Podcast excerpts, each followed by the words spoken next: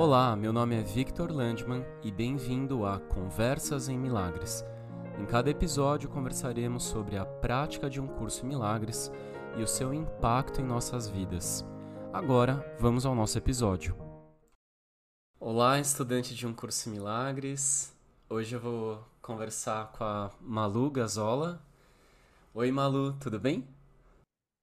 Oi, Vitor, tudo bem? Obrigada pelo convite. Ah, obrigado. Obrigado você também. E Malu é Maria Luísa, né? Você Isso. prefere que te chame como Malu ou Maria Luísa? Pode me chamar de Malu mesmo. Malu. Ah, tá bom. Bem-vinda, Malu. E Malu, de onde você tá falando hoje? Então, hoje eu tô aqui na Suécia, no norte da Europa, na Escandinávia. Hoje o dia tá meio nublado aqui e a gente já tá com as cores de outono aqui no hemisfério norte. Olha só. Há quanto tempo você mora na Suécia? Ah, aqui na Suécia já faz quase um ano, mas eu moro, eu saí do Brasil já fazem quase 10 anos. E nesses 10 anos, percorrendo o mundo, já vivi em vários países, já viajei para mais de 30 e por muitos anos eu fui adepta ao nomadismo.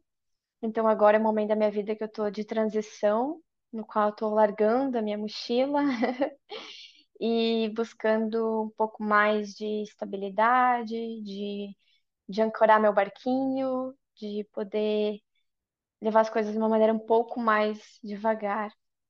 Mas nesses anos de, de estrada, é, serviram para me transformar em vários níveis, e agora eu sinto que é momento de integrar realmente tudo isso.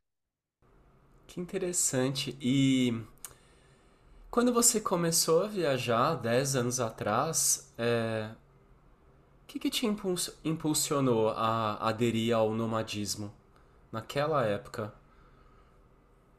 É, eu saí do Brasil para realizar um sonho de viajar o mundo. Então, eu saí do Brasil quando eu tinha 21 anos, sozinha, e me mudei para a Irlanda, onde eu morei por quatro anos. E no primeiro momento, quando eu saí do Brasil, eu ainda vivia a vida convencional, digamos assim. Então, eu tinha um emprego de escritório, eh, eu trabalhei muitos anos como especialista de mídias sociais no Airbnb, no headquarter da Europa, na Irlanda, e eu senti que a vida poderia ser mais do que aquilo que eu vivia todos os dias, que era um trabalho de segunda a sexta, das nove às cinco, sempre a mesma rotina. Então eu decidi comprar uma passagem só de ida para a Índia e descobri outras maneiras de viver, que talvez até então ninguém tinha me falado, eu não conhecia ninguém, era algo que pouco se falava, algo que ninguém sabe, algo que ninguém vê. Então, nesse, no meu processo de despertar espiritual, tudo muito conectado com essa busca interna também de quem sou eu, sobre a existência na Terra, o porquê disso tudo, quem é esse corpo, quem é esse observador que observa os pensamentos. Então, tudo foi tudo muito amarrado, assim. É, o início da minha vida nômade, em busca de novas formas de existir no mundo, é muito atrelado com essa busca interna, né? Essa busca espiritual, esse, essa busca por respostas, pelo entendimento do invisível. Malu, nessa busca pelo entendimento do invisível, você encontrou essas respostas e, e- em quais religiões, quais filosofias? É, então eu comecei a, a essa busca. Na verdade, foi toda a minha, toda minha jornada muito baseada na experiência. Então, a minha busca espiritual também começou pela experiência. Por eu ser médium, por eu ter uma mediunidade desenvolvida desde criança.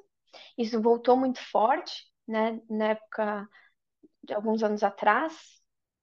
E eu queria entender por que que eu sentia presenças, energias, por que que eu via é, movimentações, eu via vultos, eu ouvia é, sons e vozes que eu não conseguia ver com os olhos. Então, minha busca espiritual começou ali. Então, eu comecei é, pelos livros do Eckhart Tolle, depois eu fui para a Índia, onde eu estudei yoga. Então, eu comecei a adentrar um pouco mais profundamente através da filosofia do yoga e do tantra. E sempre muito muito experiencial, sempre muito observação do, da mente, observação do corpo. Uh, e eu já já bebi de muitas fontes da espiritualidade, é, lendo inúmeros livros espirituais e vendo documentários e buscando autores e buscando pessoas que falassem sobre isso na internet é, e realmente me inspirando em pessoas que viviam a espiritualidade na prática. O, o curso Milagres chegou para mim nessa época, muitos anos atrás, e através de uma amiga que eu considero ser minha mentora espiritual, porque foi ela que que foi a minha guia, que me trouxe os livros, que, que começou a tentar me explicar as coisas que para mim pareciam muito difíceis de entender a nível racional. E, e ela era estudante do curso em Milagres. E aí eu comecei a ver os vídeos da Marcela Leal, antes mesmo de começar os meus próprios estudos. Mas e, e, e aí eu consumia conteúdo na internet dessa forma, assim. Eu acho que eu estava muito no lugar de buscadora.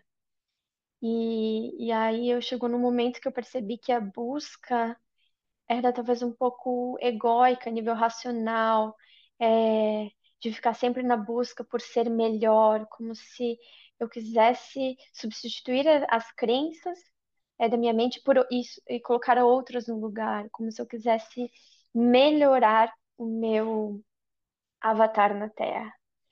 Depois, quando eu tive entendimento dessa, dessa incessante busca, que na verdade eu percebi que não, eu não precisava mais buscar, porque eu já tinha tudo dentro e eu só precisava realmente olhar para dentro de mim e, e desfazer é, essas barreiras que eu buscava fora mas eu percebi que eu tinha que remover as barreiras porque as respostas que eu buscava, elas já estavam comigo. Então, depois desse entendimento, assim, a nível mais profundo da espiritualidade, um pouco, sair um pouco desse lugar do autoconhecimento é, atrelado ao ego, né? Ah, vou fazer uma pastral, vou entender as características do meu ego, como é que eu faço se eu sou assim ou se eu sou assado, quais são as coisas que eu sou boa e quais são os meus desafios. Depois que eu passei um pouco dessa fase, eu comecei a me conectar com a verdade em nível mais profundo, foi quando eu senti realmente que eu estava preparada para abrir um curso Milagres, começar a ler e começar a praticar as lições todos os dias. Então, por eu ter já uma, uma bagagem é, de outras filosofias do yoga, das outras filosofias espirituais, como yoga, como tantra, como outros autores, é, eu senti que era um momento que eu realmente estava preparada para para ser estudante do curso Milagres porque é algo muito forte, do meu ponto de vista, é muito intenso, é, traz muitas quebras, traz muitas transformações. Então, eu só comecei a olhar para isso com mais profundidade quando eu senti realmente que era o momento, né? Então você descobriu um curso Milagres anos atrás, através de uma amiga, é, mentora espiritual. Quando que você é, de fato decidiu, pronto, agora eu tô pronta, eu, eu quero começar a estudar um curso Milagres? Já faz alguns anos da minha vida que eu tento deixar de lado as minhas preferências pessoais. Então, eu não tive um momento no qual eu falei, não, agora eu quero fazer isso. Tudo que eu faço é a vida que me pede para fazer. E o curso Milagres não foi diferente. Eu não acordei um dia e disse, agora eu vou estudar um curso Milagres, porque agora eu estou pronta. Ele chegou até mim, como tudo chega. Não só isso, né? Então, uma, uma super amiga minha, que também é minha terapeuta, é, que trabalha com registros acásticos, ela até participou em outros episódios aqui do podcast, a Caroline Ferrari. É, o universo me mandou através dela o convite para eu adentrar o estudo. Então, não foi uma preferência pessoal, não foi uma escolha pessoal, mas foi um convite do universo através dessa, dessa amiga muito querida.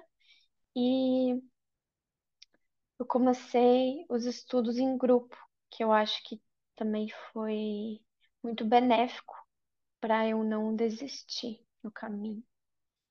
Então, a gente tinha, tem encontros semanais dos estudos do grupo, e eu acho isso realmente muito, muito, muito, muito fortalecedor é, para toda a egrégora, porque muitas vezes, estudando sozinho, a gente não tem entendimento, o que é expiação, o que é correção da mente, é vários termos assim, o que, que é o, o milagre em si mesmo, né? E, e às vezes custa um pouco para a mente racional entender. E eu acredito que, estando na força da egrégora, é, a gente se prepara semanalmente, então eu faço a leitura. Antes da gente fazer a leitura em grupo, eu já faço a leitura sozinha do capítulo, já para ter esse, esse primeiro contato. E depois, dentro do grupo, a gente consegue ler juntos, discutir, conversar sobre as ideias, tirar as dúvidas e entender realmente outras perspectivas, porque pode ser que a minha mente é, achou que milagres era uma coisa, mas que na verdade, a gente discutindo em grupo, eu percebi que era uma coisa totalmente diferente do que eu imaginava. Então, tem sido um processo muito lindo, é, muito profundo, também muito intenso, a leitura desse grupo em formato de egrégora. E vocês estão é, fazendo as lições do curso?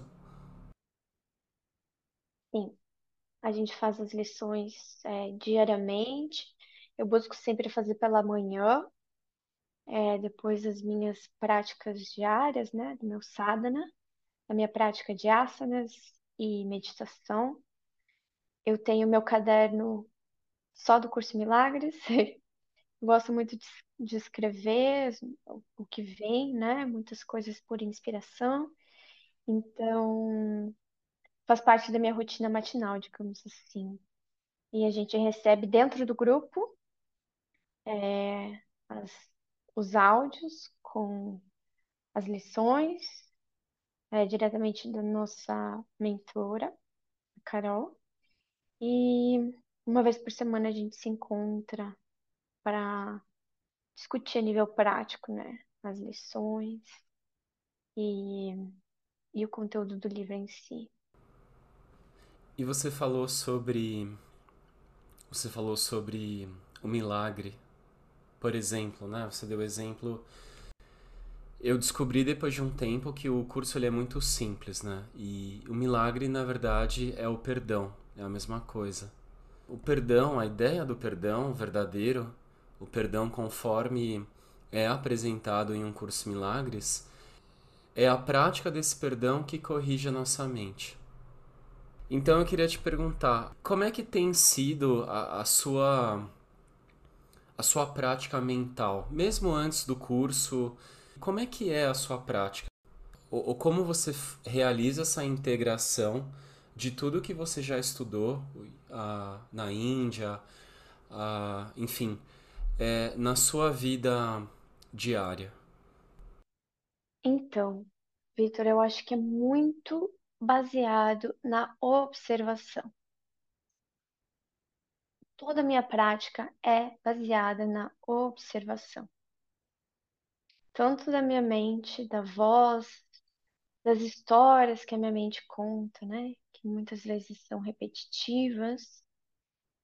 É... Na observação das minhas reações a tudo que acontece, na observação das minhas emoções, que são respostas de algum pensamento, né? Então, vem algum pensamento que dá um gatilho para uma emoção que passa através de mim e principalmente a observação do meu corpo, que é algo que eu venho construindo também como professora de yoga, professora de tantra, é esse lugar da conexão com o corpo, de ouvir o que o nosso corpo tem a dizer. Então, eu posso ler todos os livros do mundo, posso ouvir todos os mestres espirituais, eu posso estudar na Índia, eu posso fazer todos os dias as lições do curso Milagres, mas de que adianta eu ficar nesse campo racional se eu não trouxer isso para o que realmente acontece no momento. Então, qual é o significado que eu estou dando, que a minha mente está dando para as cenas que acontecem, que eu estou vendo aqui na minha frente? Então, é muito de um lugar de autoobservação. E eu, eu sinto que quanto mais a gente observa, maior fica o contato com o observador, com essa com essa, essa re, esse reconhecimento de que, ah, olha o que minha mente está falando. Então, se ela está falando isso, eu não sou minha mente, mas eu sou essa consciência que está observando tudo isso. Eu sou essa consciência que está experienciando tudo isso a nível de corpo. Então, se eu percebo que está vindo uma emoção, né? Posso dizer, fiquei triste por alguma coisa que eu acho que é mundo externo. Então, é uma, é uma resposta a alguma cena que acontece e eu coloco muitas vezes o significado fora, mas eu perceber que, na verdade, o que acontece, digamos assim, fora, entre aspas, é tudo muito neutro, mas é o próprio conteúdo da minha mente que me causa esses pensamentos, ou essas emoções, ou essas sensações no meu corpo. Então, eu tenho aprendido muito isso uh, com o curso Milagres, de que nada significa coisa alguma. Quando eu começo a perceber os significados que a minha mente coloca nas cenas, eu estou o quê? Observando.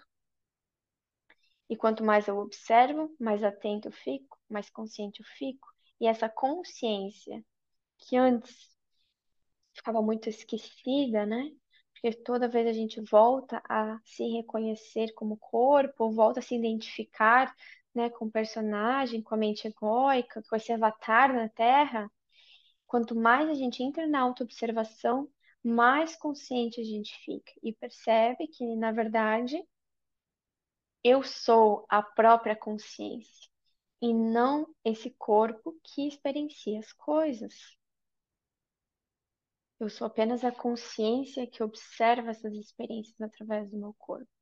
E eu digo como observação da mente, eu já falei várias vezes, né? O que que essa voz na minha cabeça são quais são as histórias que essa voz na minha cabeça repete, mas eu acho também muito importante a observação do corpo.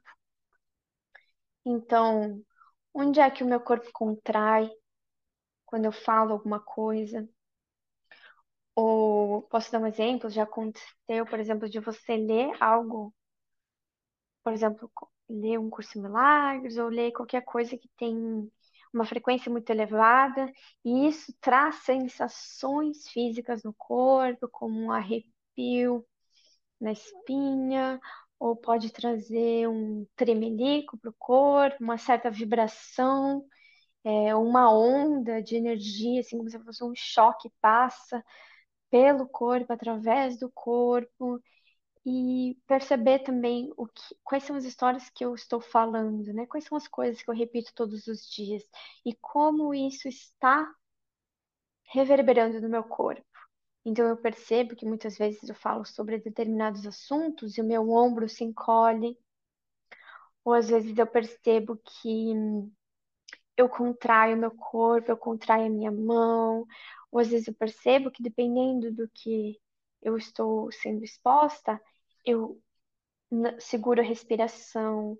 Então, esse lugar de autoobservação não é só a nível racional, mas é, é muito também a nível de pensamentos, emoções e de corpo físico.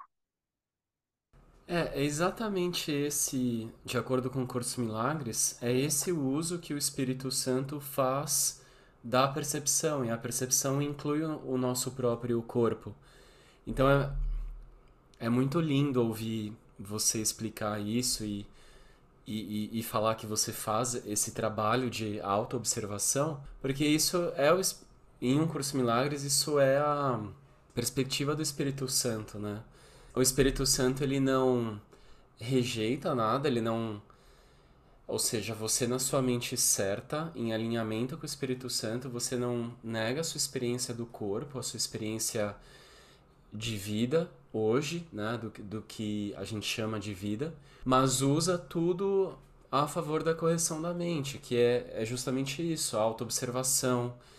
É, é exatamente isso, né? Ah, falei uma coisa, senti que eu encolhi os ombros. Ok, isso é um sinal, um talvez um, uma seta para eu encontrar o pensamento, porque isso tem origem num pensamento.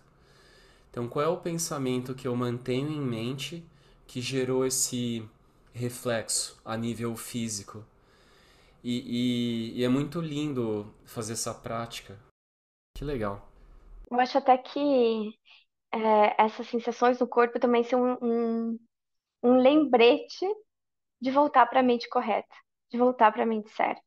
Porque se existe contração, se existe dor, se existe sofrimento em algum nível, é porque a gente ainda está na mente errada, na mente equivocada.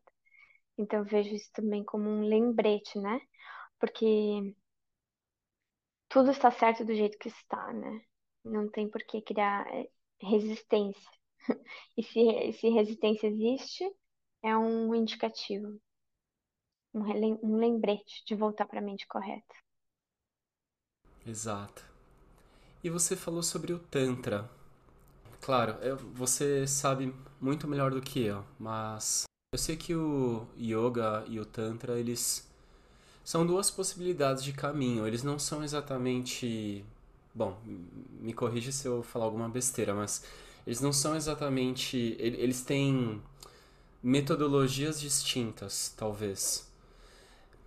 O Tantra, talvez um dos mais famosos uh, proponentes do Tantra foi o Osho.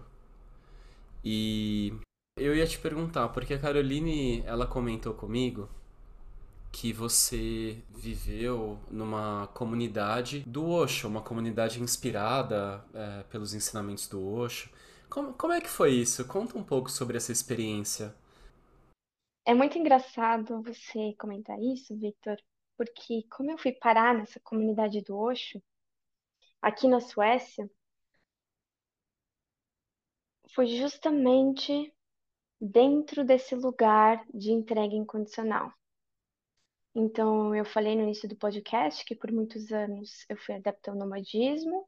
Hoje em dia eu estou ainda num período de transição, então apesar de eu ainda viajar muito, eu busco mais uma casa fixa e uma rotina coisa que antes para mim não fazia falta realmente. E a entrega incondicional, eu gostaria de fazer uma situação do curso Milagres que diz o seguinte: Eu nada tenho que adicionar ao plano de Deus, mas para recebê-lo, tenho que estar disposto a não substituí-lo pelo meu. Então, o que é a entrega incondicional a nível cotidiano, a nível prático, no dia a dia? O que é, é abrir mão das suas preferências pessoais para realmente obedecer ao Espírito Santo? Então, o que, que o curso Milagres quer dizer com isso? Eu nada tenho que adicionar ao plano de Deus. A nossa mente egóica, ela gosta de julgar as coisas. Isso é bom, isso é ruim, isso eu gosto, isso eu não gosto, eu prefiro esse do que aquele. E quando a gente está na mente errada, a gente acaba tomando decisões baseadas nessas preferências egóicas. Então, eu busco pelas coisas que eu considero que são boas e eu crio certa aversão às coisas que eu considero que não são boas, ou às coisas que eu não gosto. E nesse último ano, eu tive viajando é, tempo integral na estrada, eu conheço muitas pessoas, eu vou para muitos projetos, eu já fui para várias comunidades espirituais e eu estava na Dinamarca e várias pessoas que não se conheciam entre si me falavam assim: Malu, você tem que ir para Insbach. A Insbach é o nome da comunidade, né? Você vai adorar lá, tem tudo a ver com você. Eles são super tântricos, super corpo. E eu criei uma certa resistência, assim. Porque eu já vivi em outras comunidades antes, e eu sinto que é um- uma aceleração do processo, porque é muito espelho. Então, isso acaba sendo um pouco desafiador. E eu queria, pessoalmente, né, a escolha do meu ego. Eu não queria ficar aqui morando na Suécia, nesse frio, eu queria voltar para a Índia e viver de novo em Ashram.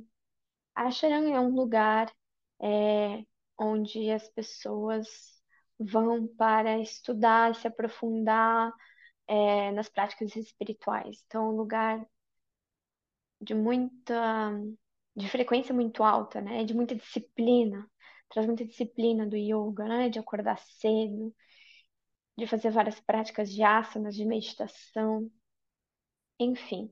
A minha preferência pessoal era ir para a Índia, morar num ashram de novo. Só que a vida não estava me pedindo isso. A vida estava me pedindo o quê? Vai para a comunidade do Osho na Suécia, que não foi uma pessoa que me falou, foram dez pessoas que me falaram. Aí uma, duas, três, eu até estava assim, ah, não sei. Só que depois que começou a vir cinco, sete pessoas, eu falei, meu Deus, por que que todo mundo tá falando isso? E não é todo mundo, né?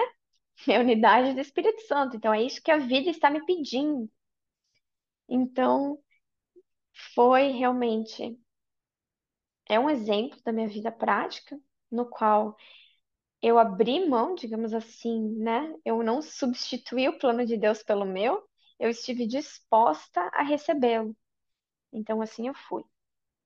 Fui, morei lá por seis meses, é, onde eu pude exercer meu papel de chefe de Ayurveda. Eu já tinha aprendido a cozinhar em, em outros lugares, mas foi um lugar no qual eu aprendi a fazer o que a vida estava me pedindo, um lugar de muita obediência, porque era outra coisa que eu não queria fazer, era ser responsável pela cozinha e cozinhar para 350 pessoas, que para mim parecia muito grande, porque como é que eu ia ser responsável, é, como é que eu ia ser a head chef, né, que a gente diz, né? E eu ia ter que treinar as pessoas para trabalhar, eu ia ter que liderar a cozinha, então era uma coisa que eu também não queria fazer. A minha mente achava muito difícil, era muito grandioso, era muita responsabilidade, porque se alguma coisa der errado é em você, porque tem que estar pronto em determinada hora. E de novo, eu somente obedeço o que a vida pede para mim. Então, obviamente, né, que se Deus me colocou nesse lugar é porque eu teria capacidade de fazer o que estava sendo me pedido. E assim eu fui. Lá na comunidade também, eu comecei, eu, eu tive experiências espirituais muito, muito grandiosas, assim, muito profundas, né? É, na época que eu vivia lá, eu fui para um retiro Vipassana. Então, o Vipassana é uma técnica de meditação, para quem não sabe, que era praticada pelo Buda no momento que ele se iluminou, né, embaixo da árvore. Então, o Vipassana é basicamente uma técnica de meditação no qual a gente observa sensações no corpo com neutralidade. É muito importante essa parte, com neutralidade, porque a gente tem tendência a criar apego às sensações boas. Então, assim, muitas vezes você fica meditando 12 horas por dia durante 10 dias, em algum momento dessa experiência, você vai viver uma coisa muito gostosa, assim, aquele flow de energia que passa pelo corpo, que você sente a vibração, que você sente como se estivesse levitando, como se não tivesse mais corpo, mas que você fosse um, como se estivesse quebrando as barreiras, né, do corpo e do externo, assim, uma coisa de desfazer as barreiras realmente e perceber-se unidade a nível corporal. Isso pode ser muito gostoso, é uma sensação muito boa. Então, a neutralidade que eu digo é não criar apego e meditar somente com o objetivo de sentir de novo essa sensação boa. E também não criar aversão àquelas coisas que eu não gosto. Porque se você fica dez dias em silêncio, só meditando, você não pode ler, não pode escrever, não pode falar, não pode ouvir música, não pode fazer exercício, não pode praticar yoga, nada. Você só pode sentar e meditar em silêncio. Então, as coisas que às vezes a gente colocou embaixo do tapete, elas começam a emergir. E muitas dessas coisas são experiências traumáticas, são coisas que eu não quero ver e acabam vindo né, à superfície para serem vistas, curadas, perdoadas e liberadas. Então, essas coisas muitas vezes eu não quero e eu crio uma certa resistência, uma certa aversão. Também uma aversão à dor no corpo físico, né? Que é inevitável você ficar sentado em postura de meditação por 12 horas por dia é muito dolorido dói muito as costas, dói os joelhos, dói tudo. Então, é esse lugar de neutralidade, vipassana, essa técnica de meditação, de observação das sensações, busca esse lugar de neutralidade, sair do apego e sair da aversão. Não só das sensações físicas, como de tudo, né, que acontece, entre aspas, no mundo externo. Então, depois que eu voltei do Vipassana, né? Que foi uma experiência muito intensa, muito transformadora, e voltei para a comunidade, eu comecei a vivenciar aquilo que o curso Milagres ensina, a nível da mente unificada.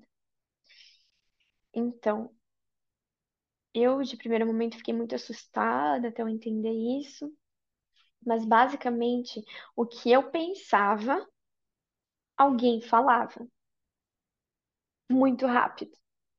Então eu pensava sobre uma coisa e alguém dizia. E eu comecei a achar isso muito estranho.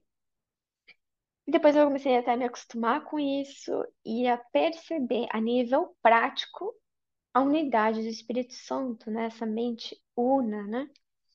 Perceber que a, a, a mente, na verdade, é uma só e o campo é, ele é compartilhado entre todos. Então, é basicamente perceber a unidade, que o que eu estou pensando não é só meu. Não existe essa, esse especialismo, né? Mas eu começo a quebrar um pouco essa ideia é, de separação.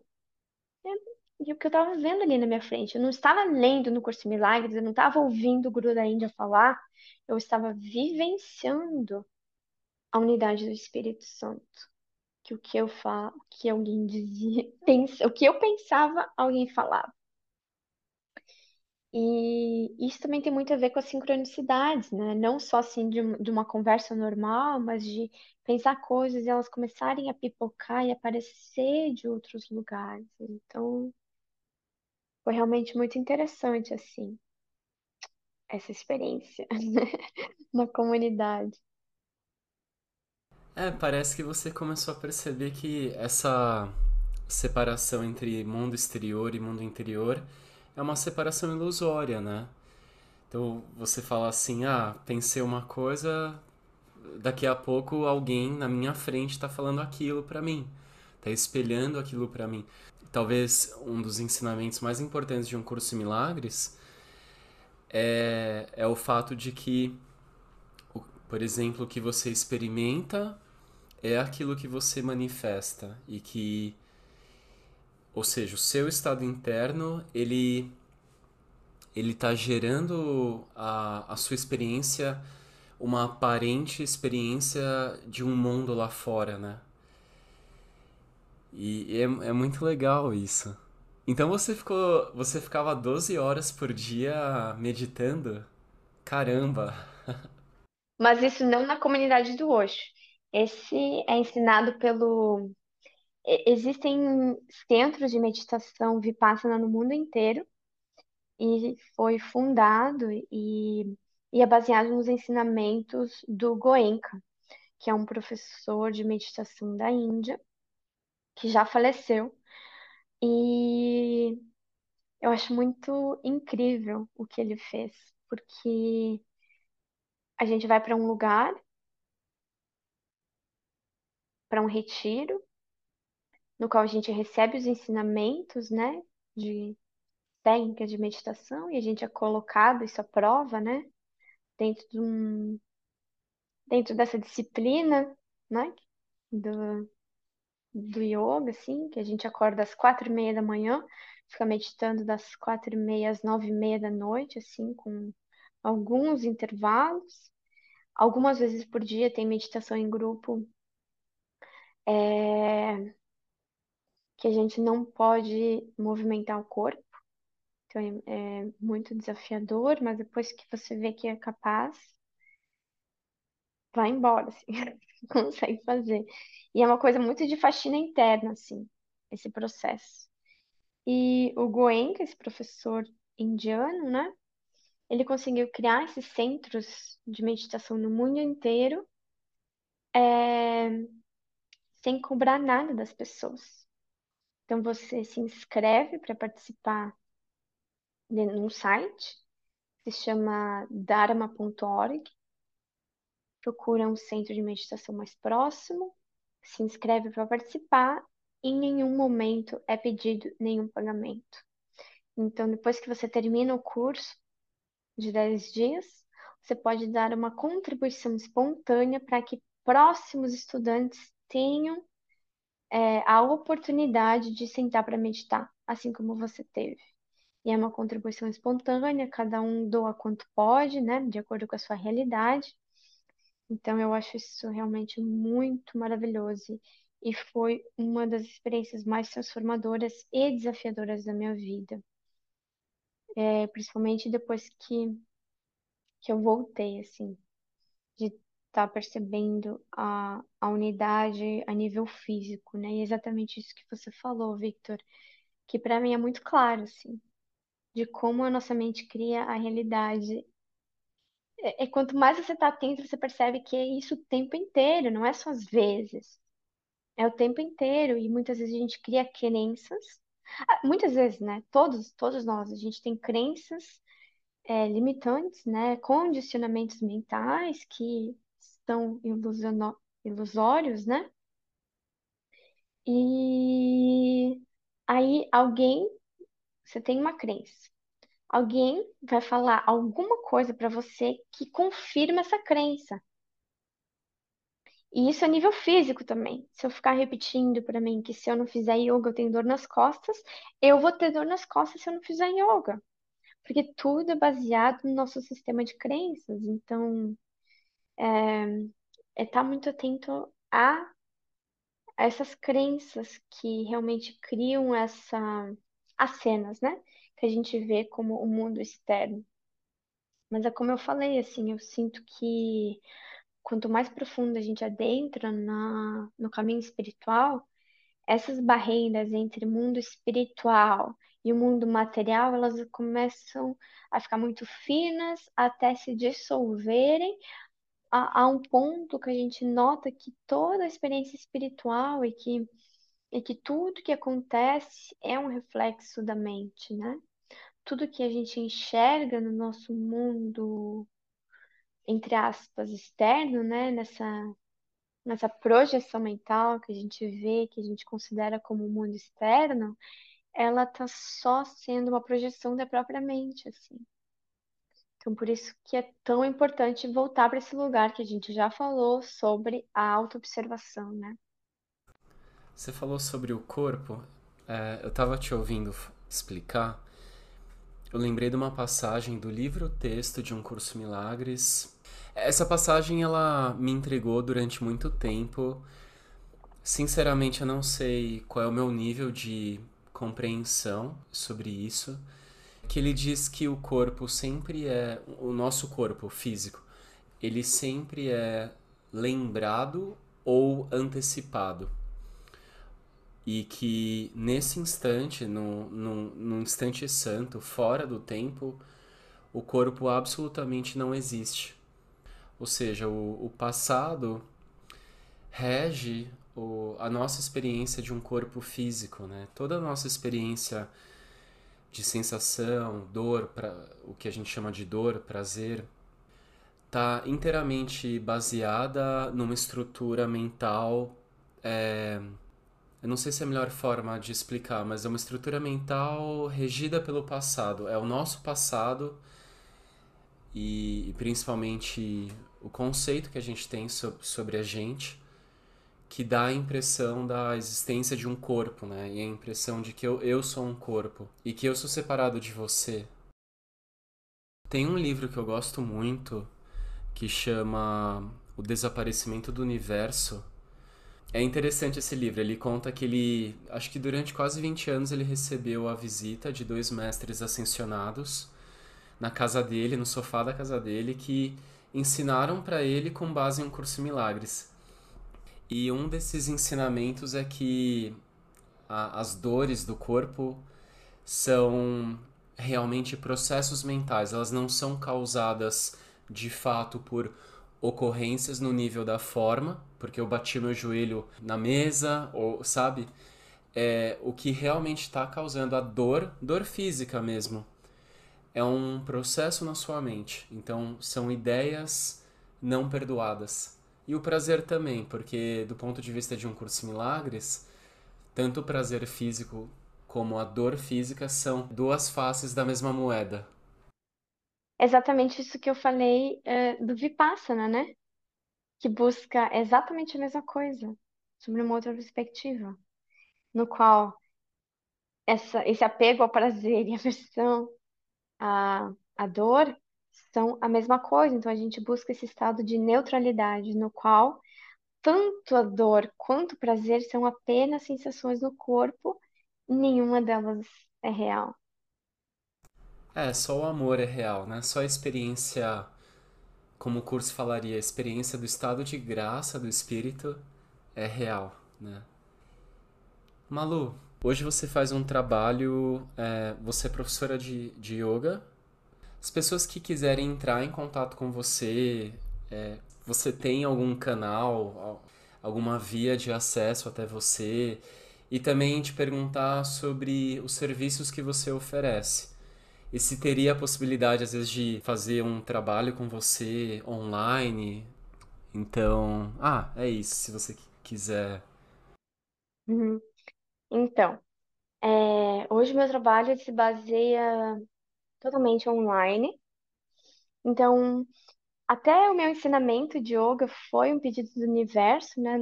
Foi parte dessa entrega incondicional, porque eu nunca decidi por mim mesma ser professora de yoga.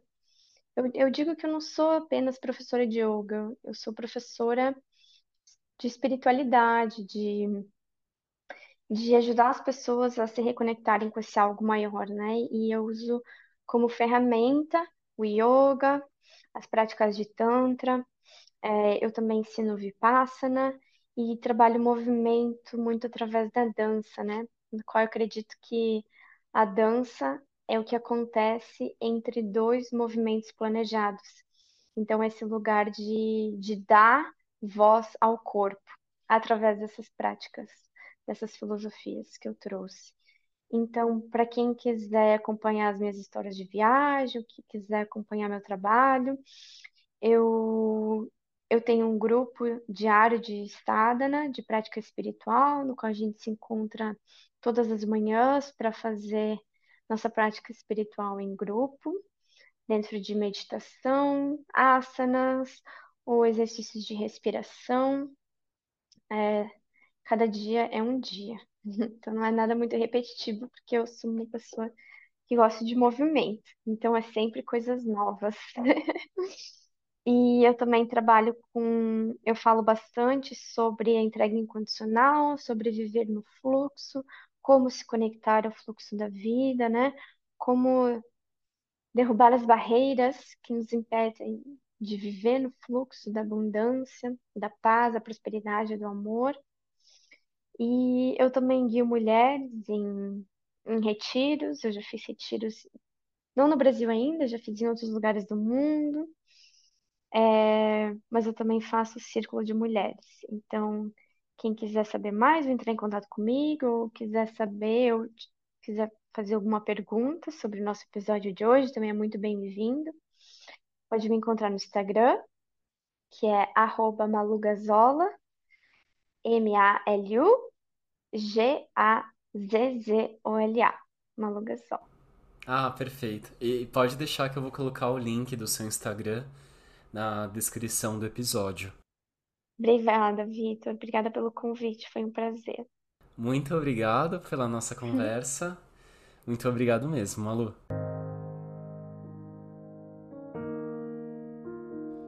Muito obrigado por ouvir esse episódio. Por favor, siga Conversas em Milagres no seu app e compartilhe com quem você ama. E por último, eu deixo você com uma passagem do curso que eu gosto muito ensina só amor, pois é isso o que tu és.